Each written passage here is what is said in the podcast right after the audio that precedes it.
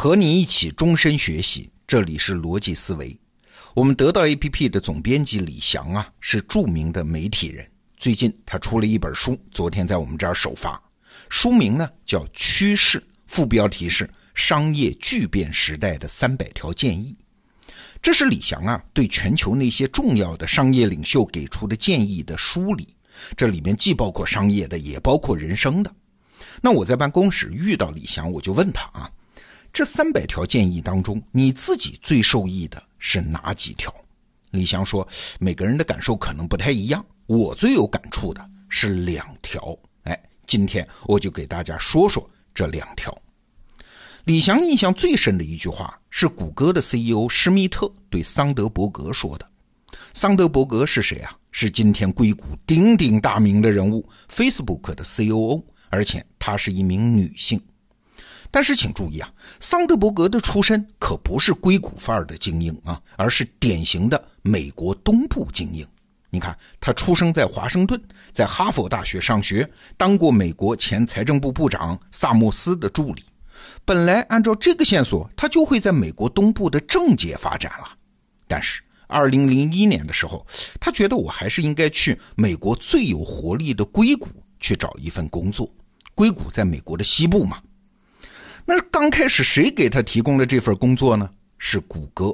但是又请你注意了啊，那不是现在如日中天的谷歌啊，而是二零零一年的谷歌，才成立三年啊，还没有上市啊。而且呢，谷歌刚开始给桑德伯格提供的职位和头衔都不是很满意。你想，他毕竟是干过财政部部长助理的人呐，从东部搬家到西部，从政界到商界，从大机构到小公司。如果你再不给他很好的诱惑，甭管是职位上的还是薪水上的啊，那桑德伯格当然就很犹豫。这个时候呢，当时谷歌的 CEO 施密特跟他说了一句话，马上就扭转了他的念头，让他毫不犹豫地加入了谷歌。那什么话呢？这句话是：如果有人给你在火箭上提供了一个位置，那么别管位置好坏，先上去再说。后来啊，桑德伯格也把这句话当作建议送给了很多年轻人。李翔说啊，这个故事让他印象非常深，而且是越品越有味道。因为这句话和我们相信的道理正好相反。我们平时经常说啊，宁为鸡口，不为牛后。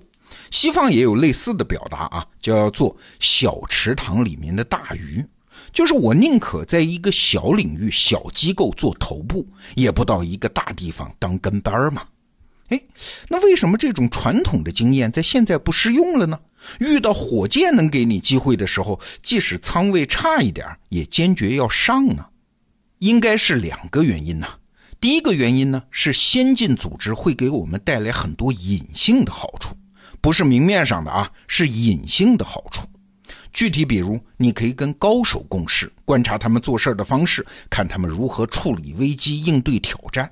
还比如，你能从先进组织的运行里面观察它的运作方式，它是怎么管理的呀？是怎么吸引人才的呀？又是怎么激励人才的呀？等等。话说啊，诺贝尔奖得主物理学家杨振宁曾经在著名的西南联大读了本科和硕士。后来又出国到美国，在芝加哥大学读了三年博士。后来啊，他比较这两所大学啊，说自己在西南联大当然也是得到了最好的、很接近前沿的基础物理学教育。但是啊，芝加哥大学对他的帮助是西南联大提供不了的呀，那就是让他知道物理学当下最关心的问题是什么。按照杨振宁先生的说法。在芝加哥大学这样的一流大学里面，你每天就沉浸在一种空气里面，自然而然就知道这个领域正在高速发展的是哪个具体的研究方向，知道什么东西是重要的，知道哪些问题现在可以发展了。就好像你现在在谷歌呀、亚马逊呢这样的公司，公司内部同事普通讨论的问题，都一定是科技领域最前沿又最接地气的问题。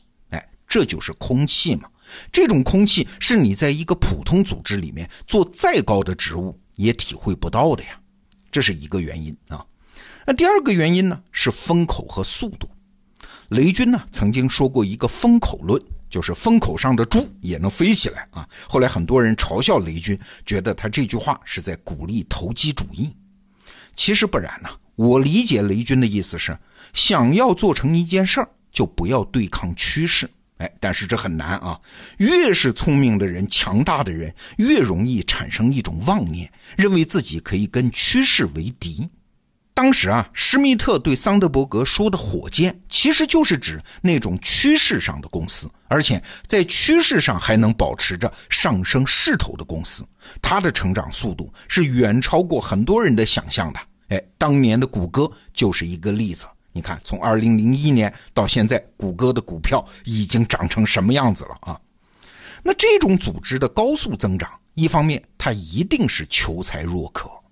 你要是你真有能力啊，其实很容易被识别出来的，而且委以重任的。因此，一开始职务待遇比较低，你根本就不用担心。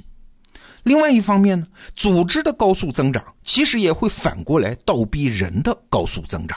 啊，一些明星创业公司的高管都很年轻啊，成长速度极其惊人呐。说到这儿，吹句牛啊，像我们公司就有好几个九零后，大学毕业后两三年就当上了副总。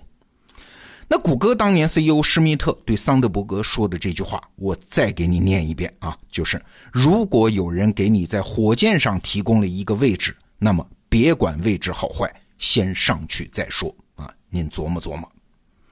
李翔说啊，他这本小书《趋势》里面，他印象最深的第二句话是投资界的大佬叫彼得蒂尔说的。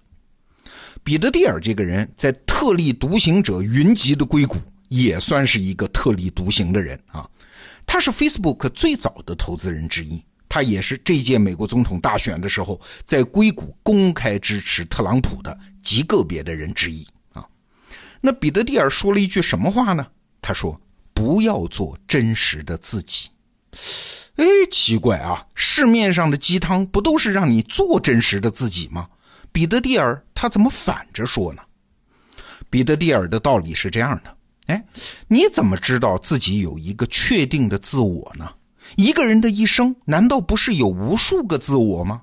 他难道不是随着你的经历不断生成的吗？你五岁时候的自我，刚开始工作时候的自我，和成熟之后的自我，难道还是同一个自我吗？哎，那些经常讲什么做真实的自我的人，其实往往是拒绝改变，找个理由而已啊。彼得蒂尔说：“你应该做的是调教你自我，培育你自我，关爱你自我，而不是盲目的顺从你自我。”其实啊，彼得蒂尔的这个说法和咱们中国的孟子讲的一句话很像。孟子说：“仁者如射，射者正己而后发，发而不中，不愿胜己者，反求诸己而已矣。”就是说啊，一个仁德的君子就好比是一个比赛射箭的人一样，你先端正自己的姿态，然后再放箭嘛。如果没射中，你难道能去埋怨那些胜过自己的人吗？没有用嘛！你只需要反躬自省，重新调整姿态就行了，越射越好啊！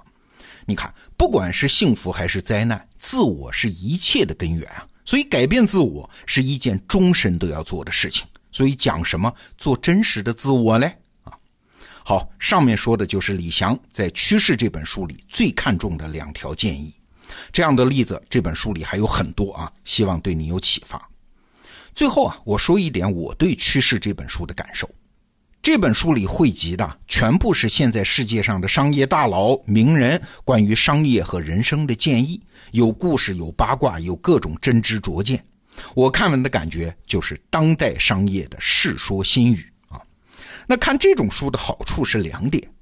第一点呢，在平时工作中，我们最头疼的事情，往往是一大堆散碎的想法，但是很难找到一个恰当的语言方式，用恰当的概念把它表达出来。而这本书里汇集的，都是那种能被广泛传播的表达方式，那通常就是最凝练、最准确的表达方式，也是最有说服力的表达方式。哎，这种语言工具可以拿来就用啊，有的时候比实体的工具还要有用。那第二点呢，一个道理的力量往往不在于道理本身啊，道理太多了，摆在那儿我们通常也视而不见。但是大佬嘴里说出来的道理，往往就起到了一种类似于仪式的作用，它让你啊能够用更空杯的、更尊重的心态去听。哎，不是有一句话嘲笑鸡汤吗？说鸡汤啊本身没有错，但是没给你勺子。嘿嘿，问题来喽，一个道理摆在那儿，从来就不会有人给你勺子的。勺子是啥？就是你自己找到听见这个道理的情境，在合适的时候听到合适的话，这就是我们的勺子。好，李翔新作趋势商业巨变时代的三百条建议，买纸质书送电子书。期待你支持我们的这个出版小实验。好，这个话题就聊到这儿。逻辑思维，明天见。